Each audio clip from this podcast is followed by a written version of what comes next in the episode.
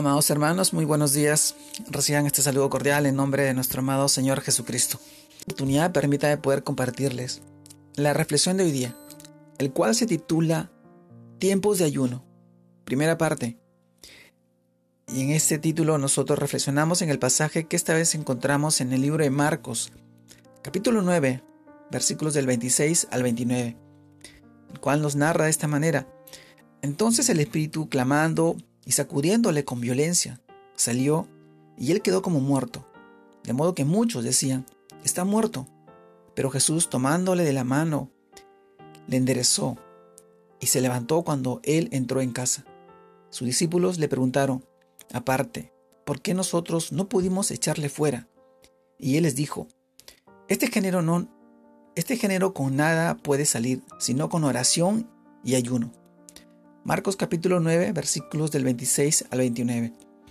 Amados hermanos, el título de hoy día, Tiempo de ayuno, primera parte. En este pasaje del libro de Marcos nosotros reflexionamos, y es que sabemos de esta historia que el padre de un joven le pide a Jesús que saque de su hijo un demonio que lo ha poseído y lo ha atormentado y le causa gran daño, ya que sus discípulos no habían podido hacerlo. Y el Señor le dice algo que debemos tener en cuenta también hoy nosotros. Jesús le dijo, si puedes creer, al que, cree todo le es posible. Marcos capítulo 9 versículo 23. Así mis amados hermanos, y el padre del muchacho le responde que cree, pero que le ayude en su incredulidad. Luego los discípulos preguntan a Jesús la razón por la cual ellos no pudieron expulsar al espíritu maligno.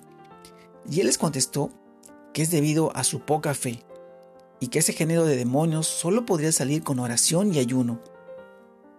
Entonces, podemos reflexionar y observar que el ayuno permite aumentar la sensibilidad espiritual y la fe en la autoridad que Dios nos ha dado a los que hemos aceptado a Jesús como nuestro Señor y nuestro Salvador. Jesús obtuvo la victoria en la cruz sobre Satanás. Por esto no ayunamos para obtener una victoria sobre, las, sobre los ataques de Satanás en contra, eh, de, en, contra, en contra nuestra o de nuestras personas, sino para entender y aceptar y aplicar la victoria que Jesús nos dio en la cruz sobre el maligno. Así como para recordar y poner en acción que cada día, en cada situación difícil, con nuestra identidad en Cristo, al ser sensibles al Espíritu de Cristo que habita y mora en nosotros, en los creyentes. Entonces, como la Escritura promete, si nosotros resistimos al diablo por medio de la fe en la palabra de Dios, Él huirá de nosotros. Esto también lo podemos comprobar, corroborar en el libro de Santiago capítulo 4 versículo 7 y también en el libro de Pedro capítulo 5 versículos del 8 al 9. Amados hermanos, Apliquemos desde hoy este propósito del ayuno y recordemos que siempre, siempre debemos estar acompañados y acompañados de la oración, de la lectura en la Biblia y guiados por la fe en lo que está escrito. Recuerde, Mateo capítulo 4 versículo 4. El tiempo de ayuno es un tiempo muy especial en la relación de un creyente, de un cristiano, de un seguidor de Cristo.